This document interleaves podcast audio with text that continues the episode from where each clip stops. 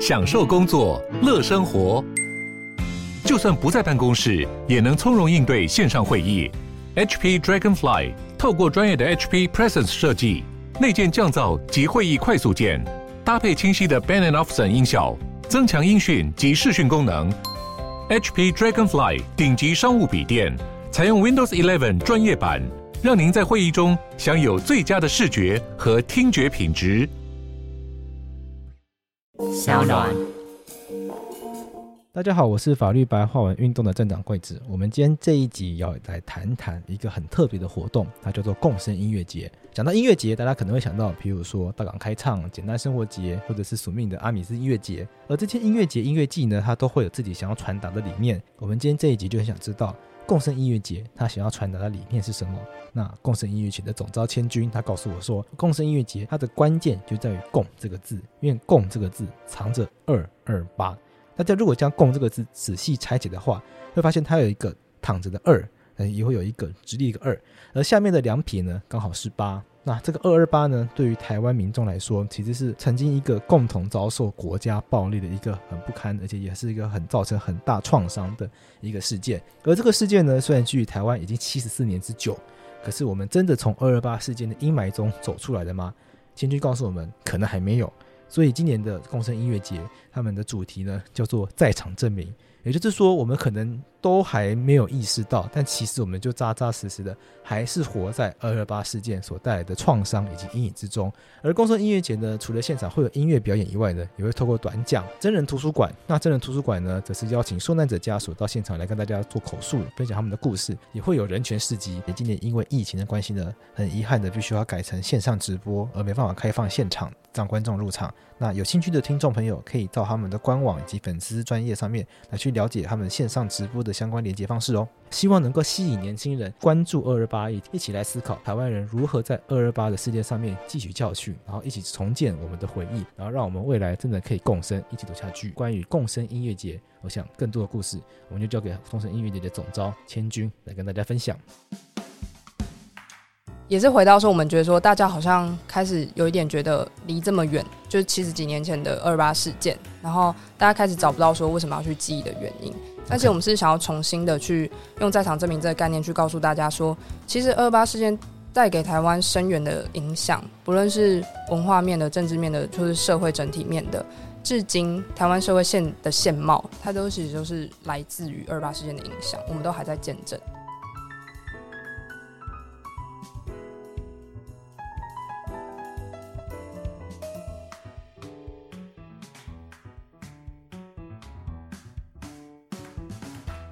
我们的核心的理念其实是从纪纪念二二八事件，以民间的规模来看，其实是蛮大型的二二八纪念活动。哦，所以是民间自发的？对，是民间自发。那你们是有一群 NGO 这样子去一起组合的吗？还是说你们是有另外另外一个独立的单位，像大港那样子？嗯，其实我们应该一开始的话，我们是独立的单位，是背后没有就是任何 NGO 的。哦，哦，哦，对。然后就是有一群关心台湾史的年轻人发起。然后现在的话，因为我们今年其实已经办到第九年了，太阳花前就开始的，所以所以一定比我们还老，元老级的。呃，对，应该还好。你可以 diss 我没关系。没有没有。对，然后呃，可是我们就是也开始感觉到说，呃，每一年其实都是靠一群团队成员，然后其实大家蛮流动性，不是一个强制性的单位这样子。嗯然后呃，去年的话我们就成立了协会，就是台湾共生青年协会，啊，就是、就蛮少的，就是很精实的，五人以下，对，五人以下的精锐部队，精锐部队在运作。所以这九年来会有什么样的变化吗？这九年来的变化，呃、嗯，我觉得这也会跟台湾社会就是在讨论纪念二二八这件事情上面有呃不同的呃风气会有关系。因为在一开始的话，其实二零一三年的风气，其实那个时候其实是。呃，大家不太谈，因为因为其实他发起的时候，其实是一群长辈，就是像是陈医生老师他们，就是他是研究台湾史的学者，就是因为那时候他是先看到了台湾的纪念六四的晚会，就是中国六四，那他觉得说，诶、那个场合有非常多的台湾年轻人愿意站出来记忆中国的历史事件，可是，在台湾好像没有一个可以相应的呃纪念二二八事件的一个活动，所以那个时候他就希望说，可以有一群台湾的年轻人出来举办纪念二二八事件的事情，对。所以我觉得那个时候共生音乐节它一开始发起的时候，它其实是有一个呃，我们纪念二二八事情事件的一个非常的急迫性。OK，那时候没有。嗯嗯嗯。以前没有在纪念二二八吗？就是没有一个呃有组织下，它可能是各地的，而且它的年龄层会非常有大的断层，哦、就是它其实都是可能呃有相关背景的长辈然后组织的，比如受难者的团体、受难者家属去做这件事情。嗯，或是每一年其实像呃宜兰慈林教育基金会，就是林义雄先生的，他们也都会固定举办。可是他们他们会很希望说，就是呃历史记忆这件事情可以一代传一代，就是往年轻族群。呃，也可以继续发生这样。对，这个很重要。嗯，可是为什么会是从二二八这个事件开始出发？因为台湾的戒严时期、威权统治时期，或者是白色恐怖时期这么长，为什么会是选二二八作为一个这个活动的主轴？嗯，我觉得呃，其实，在很多台湾哲学者在谈论过程之中，在谈及二二八的时候，呃，因为那个时候其实是台湾的一个呃政权的一个交替，然后是在那个时候台湾的呃政治社会状况也非常的特别，可是它是一个大规模的。呃，官方去镇压、武力镇压民间的一个呃事件，对，在那后续，它其实是一连串的，在对于台湾政治局势都有非常深远的影响，对，算是一个开端。是看到什么样的感觉吗？会觉得说需要去做一个这样子的活动来去纪念他？嗯，我觉得有一个是呃，我自己在参与共生过程中有一个蛮大心境的转换，是一开始我其实只是作为一个，我觉得呃，历史课本教的怎么跟我在外面。演讲就是关于二八相关的演讲，听到的不一样。那哪里不一样？对，学生阶段的时候就是有课纲微调的事情。对对，那课纲微调它其实是那时候就在讨论说台湾史的篇幅比例，不太确定现在的呃大部分高中生读到历史课本的心得是什么。可是我记得我那个时候就是我读历史课本，感觉就是台湾史的篇幅非常的少。可以问你的年龄吗？我们偷偷问一下总招千军。我是一九九八年出生的。一九九八年。对。我是一九八九年出生的，我们差距九年以上。国国立编译馆，yes，对，后面就变九年一贯了，所以我是九年一贯实施前的最后一届。哦、嗯，然后那个时候，那个时候老师就会说：“哎、欸，你们好幸运哦，你们如果再晚一年出生的话，嗯、你们就要去读那个很奇怪九年一贯的东西。”所以我是最后一年叫国一、国二、国三的、嗯、国三生这样子。嗯，然后我们国中、国小的课本是就是国立编译馆的、嗯，然后我的高中是有三民主义的。嗯，就是我。这样听起来好老哦！不不，这是一个对 演进的过程。你现在讲台湾史篇幅很少这件事情，大概可以理解，因为我那个时候台湾史就是国中的时候是什么认识台，国一的时候会上什么认识台湾，然后国二、国三就没有了。嗯，然后高中的台湾史好像也有，但我我不确定那个篇幅算多还算少，因为我其实小时候没有那个概念。我只记得那时候就是中国史都会教很细很细，就是因为它它的它的地图很大，然后你就要记每一个县市什么特产什么之类。但其实，哎，地理还有在记这个吗？什么华北、华中、华南，还要背他们的俗谚什么？哦，对对，然后还要记什么他们的气候啊，哪里是吹什么风，所以哪里可以种什么，什么不能种什么。嗯然后东北是二货，什么华南四货之类的，就要记一些这种东西。对，但那时候我们其实历史课本教二二八就真的只有一两页带过。可是、哦、差不多，差不多。对，可是那时候在就是才发现，就是有这么多专书研究，就会觉得蛮震惊的。这个对对照之下，OK。那可是，一开始的时候，其实也只是作为一个嗯，并没有太大的想法，就只是觉得说，我要把大家不知道的事情告诉大家，对，嗯嗯嗯，这样的一个推广的心情加入的。可是，在慢慢的举办的过程之中，我很常被问到一个问题是。请问你是二二八事件相关的后代吗？还是什么？就是你为什么要投入共生音乐节？那你是吗？我不是，我才会觉得很特别的，说是，诶、欸，大家好像觉得说二二八事件其实大部分都是跟自己不相关的，或是说我好像一定要有一个什么样特定的身份位置才可以谈论或是参与记记忆这件事情。大家觉得这跟我没有关系，有这种氛围在，有，因为我家人不是二二八受难者之类的，而且呃，其实。也是七十几年前的事，因为今年是七十四周年对。对，那大家会觉得说这么久以前的事情，也听起来过很久了。对，然后那些东西我好像也不知道到底真的发生了什么事情。呃，很多事情是因为是当下的处决，所以其实也没有什么档案史料。那很多其实都是口述历史去把它补足空白的那一块。对，为什么需要把它想起来？有些事情这么惨痛的事情，如果大家都忘掉了。不是也很好吗？但我觉得这个就是说，我们今天都在台湾社会里面，大家抱着记忆啊，对过去的想法其实是，就记忆那个是有冲突，甚至是冲突，在台湾甚至是有点冲突的。就是因为其实，在呃过去的那个那个政府啊，很多人他们抱着可能是一个追忆，那很多人可以可能有见证过那个屠杀的现场。OK，对，那我觉得它其实影响到现今台湾的话，其实是包含我们对于呃不只是历史历史记忆的起见。对。还有我们怎么样去呃参与公共的这件事情，我们对于政府的想法，其实都会有关于这个过去我们对于历史的记忆有关的。是，那共生音乐节是什么样的一个开端？开始说会会想要用音乐节这样子的方式来办？嗯，其实最主要还是扣连到说刚刚说的，我们要怎么把这个呃过去的。历史事件看似好像很遥远，跟我们就是跟年轻一代好像迫不相关的事情，传递给年轻族群。那.那个时候就觉得说，哎、欸，也许透过音乐这个比较柔性的管道，然后可以吸引年轻人来参加，也是就是降低大家参与的门槛。年轻人真的会对二二八议题有兴趣吗？我们共生办九年了，嗯，你觉得年轻人有越来越对二二八这个事件有兴趣吗？可能因为我接触到也不是整个全全部的年轻人，但我确实会在共生的很多活动，因为我们不只是有当天的音乐节，其实我们在二二八前一年的，从在十月开始，我们就会陆续有讲座或是地景导览，还有音乐专场。那其实，在那些活动，因为它其实参与人数呃，可能就差不多呃一百人以内的话，其实你会很容易的去跟观众互动，而且会接受到很立即性的回馈。那其实很多时候，不论是其实不一定局限于年轻人，因为其实很多。可能是我我们妈妈辈的，可能现在是五六十五六十岁的，他们其实也不见得就知道，因为那个年代是呃很多长辈他们见证到了许多人只是谈论了一点事情，多说了一点为呃反政府的话，甚至不到反政府，对，只是提出一点质疑就会被枪杀，所以是那个呃因因那郎回莫翠，OK，对，所以其实很多人其实也不知道那。你会接收到很多人理解，会不会说，就是谢谢你们愿意把这件事情说出来，就是其实他们以前根本不知道。所以确实有很多同温层以外的人会来参加。会，像青岛活动通常会有哪些活动啊？嗯，像我们今年就是举办，我们去金山，就是台湾东北角那边，就是我们邀请一个在地的老师，他去讲述呃金山的二二八历史。OK，因为他是金山在地人。那其实这个活动的话，它就是变成说，它是以呃大家来认识家乡故事的方式，然后大家才发现说，哎、欸。原来家乡以前有曾经那个二二八，现在离自己不这么遥远。可能我小时候每天上学的那一条路上就有发生过，在七十年前就发生过那种呃二二八事件。对，像在这些活动里面有没有一些特别的，跟听众或者是跟来参加的群众有没有一些特别的火花？会不会有人来踢馆？就是说你们这都是搞斗争啊，搞种族啊，就是故意要让民进党得到政治利益啊？有面临过说很多人会质疑说。你们为什么不纪念什么八二三炮战？就你们为什么不记一些特定的对，很喜欢国军战役？对，我们打仗的时候死了多少人？你们在哪里？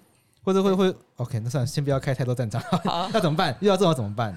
遇到这种怎么办？就是我们没有，我们没有说，就是八二三炮战就不值得纪念。对，对就是我们现在有八二三公园。对，那对你们在八二三有八二三纪念方式，那我们在这边我们有纪念二八的方式。那台湾社会如果是一个民主、自由、开放的社会，那我们该允许。民众们去选择去记忆什么事件，其实这个应该交给民众来决定嘛。就是八二三炮战也可以有属于他自己的纪念方式。对，那二二八我们用共生音乐节，没有要排除他们。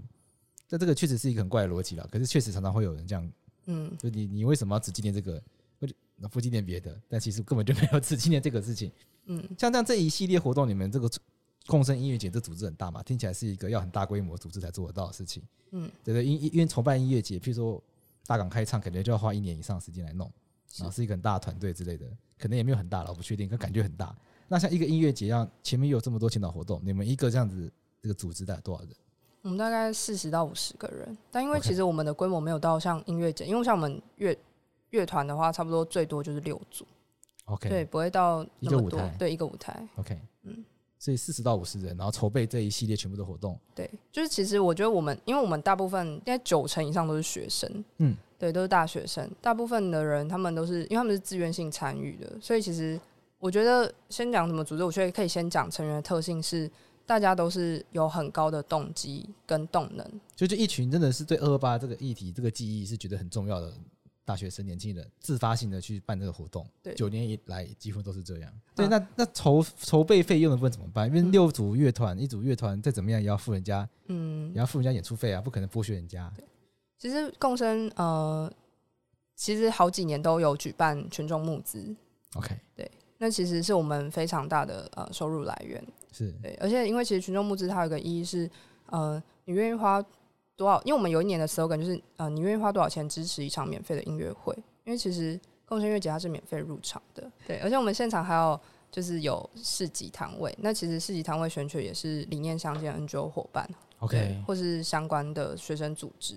理念的展现上面，譬如说来表演的乐团，是不是在这个音乐团的挑选上面会看出某一些价值，或者是想要传达给听众的一些想法？我可以好像可以举一个我们今年办的前导专场的例子，就是我们今年在一月的一月中的时候，我们办了一个前导专场，是邀请前提的主唱依林，okay. 然后跟郑南荣先生的呃女儿呃郑竹梅小姐来进行对谈，就是讲唱。OK，那其实前提他也会在一般音乐季就是唱嘛，对对对，对，对。可是他跟我们，因为他其实不是第一次跟我们合作，就是在沟通上面，他就会愿意调整，说多谈一些。这方面的事情，政治的事情，对政治是就是对，因为我们那时候主题就定义白色恐怖的呃女性女性形象，对，OK。那那时候我们他就会愿意在 talking 的时候多讲一点，因为这个这个场合是有这个空间的，对。也许其实我觉得是不会说到跟音乐节其他音乐节有多大的不一样，而是说呃那些歌手他们有很多不同的面向，就是他在、oh. 他在其他音乐节有这个面向，那他也共生，我们会事前沟通，那他知道他其实可以。呃，允许他有其他的面向，去多谈这样。因为歌手他们在商演的时候，可能都有商演的演出方式。对。可是这个场合，它就不不只是商演，它还有一些更多元素。对。那你要怎么确定这些歌手是可以展现我们想要的元素？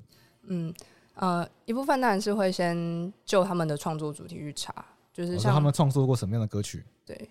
如果有有些，其实也有些歌手，他们就是很直接，可能是做。二二以二八为主题的，像美秀集团，就算它不是直接跟就是二二八或台湾是有关的，它是在歌曲中展现出对台湾议题的关心，或是他曾经在任何事件上有进行表态的话，其实我们都会纳入考虑的名单。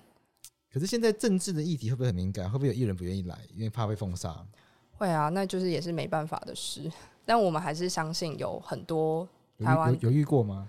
嗯，但就是机密，啊，不方便讲，不方便讲，但还是有，对啊，一定有，对，那个他他不会那么直接说，我就我跟你政政治立场相左，嗯，对。但有一些，我想会不会是他就是不想要，他想要保持政治上的干净？这这就是一个他需要被讨论的嘛，就是之前大家吵了很久嘛，什么叫政治归政治，然后音乐归音乐的问题，对对对，对，那他其实切分不开来的。因为有一些人确实会觉得说，共生音乐节硬要把政治跟音乐混在一起，为什么不能好好欣赏美妙音乐就好？在音乐世界里面，为什么还要去扯到这些政治啊、回忆啊之类的东西？我会觉得说，就是音乐它，如果你把政治唱看作一个创作主题，或是你把它看作一个，我觉得政治它根本甚至就是我们生活的一部分。OK，对，所以我觉得什么叉叉归叉叉，叉叉政治归政治，全部就是都是这个剧情好用啊。体育归体育，政治归政治，法律归法律，政治归政治，这是我们的 slogan。对啊，对，也可以说美食归美食，政治归政治啊。嗯，教育归教育，政治归政治。可是你觉得这句话是有？逻辑上的问题，对，因为我会觉得政治它根本就是跟每个人的生活切分不开来的，就任何事情都有政治的。对，今天你可以，你今天可以选择你要去看什么体育赛事，或甚至呃，体育怎样的体育赛事可以在哪个场馆举办，嗯，或者体育赛事所举办那个场馆为什么可以建建建立起来？对对，那背后都涉及就是预算是等等的，那这东西是不是政治？OK，对，共生音音乐节的设计上面会怎么样去处理二二八的议题？就是不可能。来唱歌完就结束嘛？嗯，那我们还会怎么样去处理二二八的议题，让这个整个活动是有的，可以回应到跟二二八有关的一些价值或者回忆？譬如说今年会怎么设计？好，每年都会除了有歌手之外，然后会有前面讲短讲者，然后还有一个是我们的展览区，就是我们除了主台以外，另外的展览区是会就二二八事件的呃不同面向去做深化的论述。对，像今年其实我们就讲了说，哎，二二八事件中的女性。然后或是不同职业别，像我们讲提到医生这样，是对。那呃，就变成说，呃，如果民众他愿意深入了解的话，就是整个的活动规划是一个由浅到深都兼具的一个规划。嗯嗯，对，他可以先是为了音乐表演来，然后他在音乐表演，他听到音乐表演中间穿插的短讲，他进而愿意深入，就是多一点了解的话，他可以到展览区去看。那是。因为展览区我们也知道说硬邦邦的文字大家不好阅读，所以我们会安排成员导览，哦，然后就是一个互动性质比较高，然后也会用比较口语的方式。嗯，那再来的话，我们还有真人图书馆，那是我们会邀请相关的呃事件的呃二八事件后代，这相关的话，他们就可以直接讲以故事的形式去分享给大家。然后受难者的家属的故事，对，对，然后还有嗯、呃、是做这个从事相二八事件相关研究的学者，等于是给大家一个大礼包啦。你想要了解二二八，你可以从家属的角度切入，你可以从研究者角度切入，你可以从民间倡议的角度切入。应该说，二二八它是个严肃的议题，民众可能会担心说，抱持着说我来听音乐啊，然后很 chill 啊，这种想来喝啤酒啊，一一般听音乐节这种心情来，会不会不适合？就是我们也就是希望说，大家不要抱持着一个我好像各种行为举止都一定要是所谓的正确记忆二二八的方式。嗯，对，就是并没有一个说你一定要被规定说你怎样做才是庄重肃穆对得起二二八事件。就我们也不，我们的立场并不是这样。而是说，大家以自己力能所及，然后适合自己的方式去纪念二二八事件，是对，因为它毕竟也是一个民间发起的活动，所以我我们也觉得说，就是二二八事件纪念绝对不仅不绝对不止步于就是共生音乐节，对对一定对，我们希望它可以扩散到每个人都开始有那个意识说，说哦，我们这件事情是重要的。OK，所以这重点不在于说该怎么纪念二二八，重点应该在于说该怎么样让让大家想要纪念二二八。那每一个人都可以找到适合自己的方式。那这个东西没有正确答案嘛？看那个共生音乐节每年都会有不同的主题。那今年主题是什么？对，我们今年的主标语是在场证明，也是回到说我们觉得说大家好像开始有一点觉得离这么远，就是七十几年前的二二八事件，然后大家开始找不到说为什么要去记忆的原因。而且我们是想要重新的去用在场证明这个概念去告诉大家说，其实二二八事件带给台湾深远的影响，不论是文化面的、政治面的，就是社会整体面的，至今台湾社会现的现貌，它其实都是它都其实都是来自于二二八事件的影响，我们都还在见证。OK，意思是说我们到现在都还在受二二八事件的影响，是，可是我们可能自己感受不到。对，我们现在可能还有哪些地方是受二二八事件的影响？大家会好像一直帮自己设限，好像什么东西是敏感的，就是中国会有就是叫敏感词嘛，他们中国中国官方会审查敏感词，然后在台湾好像也会有一种我们就是有一种自我设限的感觉。OK，就是什么东西是不能谈论的，或是内心的小警总。对，那种自我审查的这个意识，其实是呃这个事件之后的一个影响。其实我觉得举。陈澄波先生的例子就是一个呃一个很好的例子，就是他他那时候他就是被枪杀了嘛，他是一个很有名的画家，非常地位很高的一个画家。那其实，在他的事件之后，其实很多画家他们是不敢画画，甚至是有人是不敢画画。你你从这个角度来看的话，是因为二八事件，他有非常多台湾社会精英都遭到屠杀。对，那。他们所处，他们原本可能都是他们所处的圈子的重要的节点。对，那大家看到就是他都被枪杀了，那我怎么敢继续讲？我觉得从不敢讲、谈论政治，或是呃公共社会的一个冷漠，其实我觉得都是。就是当时的 KOL。对，可以想象，如果今天桂枝被抓走了，可能大家也还好了。也许可以理解那种感觉，就是网络上可能有些比较名的红人啊，譬如说 YouTuber 什么曾伯恩啊、瓜吉啊，全都被抓走枪杀了，嗯嗯、那可能大家就不敢再上传影片了。那在场证明，希望让大家感受到什么样的东西？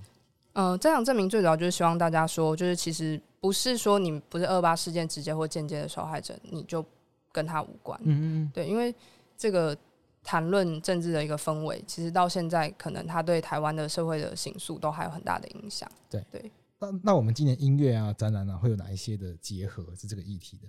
那我们当天的话，乐手会邀请就是人人有功练的阿基，他是一个饶舌歌手，然后他其实也是以白色恐怖的主题去进行创作的歌手。嗯，然后还有米莎，就是米莎是客语的歌手。然后因为我们希望说，就是它可以不是只有单一语言的，它可以是多语言的。因为台湾是一个多语言的国岛岛屿嘛，对，多语言的国家。嗯，然后还有三生现役。他们其实是以民俗音乐为主题创作一个算是电影的一个团音乐，我觉得他们算是音乐创作者。一开始会跟他们接上线，是因为有一个团队，他们叫拼场，就是有在以二二八事件呃的纪纪念为活动，然后去举办二期的绕境等等的。OK，然后他们就会开那种战战车，然后乐手就会站在上面演。哦，好酷哦！对，可是他们今年这个活动就因为疫情就取消，因为三生就是有跟。这个团队合作，然后还有一个是比较特别的是于佩珍，你可以把它定义就是他是一个比较主流的歌手，他是比较偏主流的，对，他是比较偏主流，所以会会是一个顾虑比较多的人，对，好。那但是他于佩珍他本人就是是非常愿意支持我们活动的。那会有什么样的短讲可以听吗？今年像我们有邀请到范云，对范云委员，对他他之前就也有公开他的呃被监控的档案，这样。对，这个处长会在做这个计划嘛，可以让他们去阅览被监控的档案。对，蛮有那个，我觉得这个蛮有趣的。然后他们就会看到他们自己被监控的，他们是被监控的人嘛，所以他们就会看到别人帮他们写生活日记吧，就是什么时候去过哪里，然后在什么社团，然后讲过什么话。反正那个人的监控档案，连他自己。己家里的每一个房间都被拍照，我觉得超变态的，好可怕，超像恐怖情人，超变态。他说那个资料里面发现说，那个特务机构为了要监控他，还刻意在他家对面租了一间房子，就就可以每天在他家对面监控他家有没有人在，然后没有人在的时候就跑进去，然后拍照这样子。嗯、就书架上有什么书，全都被全都被拍下来。我比较好奇是说，因为政府如果一直有在做这样子的事情的话，为什么我们还是会觉得不太够？或者是说，共生音乐节除了政府以外，还想要提供哪一项、哪一些东西是更不一样，是政府可能做不到的或做不好的？我觉得今天我们站出来告诉大家说，我们以一个很大规模的，而且有很多年轻人来参与的一个音乐节的形式纪念二八。它一方面其实也是告诉那一些呃二八事件的相关人，是说就这件事情是重要的，我们没有忘记你们曾经所承受的那不正义的对待。嗯嗯，对，我觉得这件事情也是非常重要的，而且也是告诉台湾社会说。就是有这一群人，然后我们还愿意，就是还在坚持，对吧？就是因为共生音乐节明年就会是第十年了，对，然后还是也是适逢就是二八事件七十五周年，嗯嗯嗯，对对。目前有的蓝图就是它会规模比较大。共生音乐节取名为共生有没有特别的意义？嗯，为什么不叫二二八纪念音乐会就好？呃，它它这个其实有很多的诠释，对对，一个是呃共共这个字。如果你把它拆解来看的话，就是二二八。哦，懂懂懂。对对，因为共有个二。对，二横的二，直的二，跟下面的八。就上面就是倒过来就两个二，下面是八。对。哦，好特别。对对对。那还有一个话是，嗯，因为在呃一开始啊，二八事件都会被讲成，就是它会被最常被刑诉的一个形象是省级冲突，所以每一次。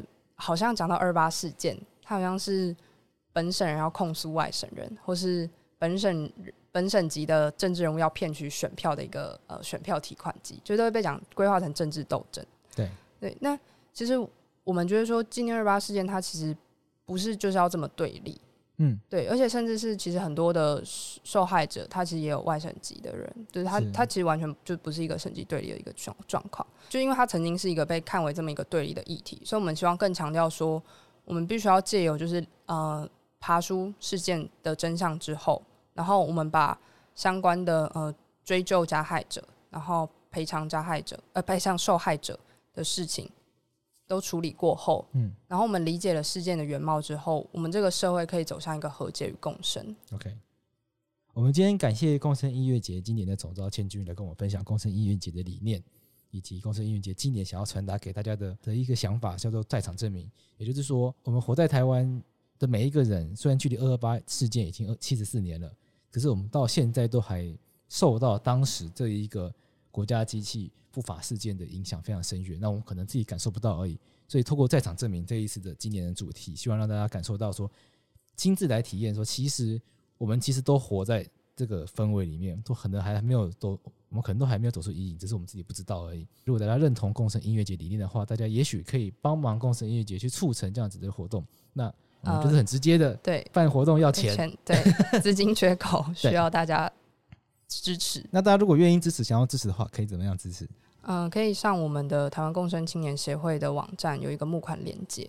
然后点进链接之后，就可以有相关的捐款选项选项选择。所以今年在你们的网站上面有募款的选项，可以直接在网上面去去做这个捐款的动作。那今年有这个小额集资的这个页面吗？今年就改成就是募款专业，就没有是项目资平台，但一样会有回馈品。OK，跟大家说这样做比较好，因为。比较不会被抽成，对 对，这样的话，我们捐的钱就是可以更多的回馈到这个活动里面。那如果大家对今天我们这个活动听完之后很认同共生音乐节理念，就是共生，希望我们台湾社会可以真的从二二八事件的阴影中走出来，然后可以真正走向和解共生。那欢迎大家上台湾共生青年协会的网站来去赞助，来去支持他们的想法。那我们今天谢谢千钧，谢谢。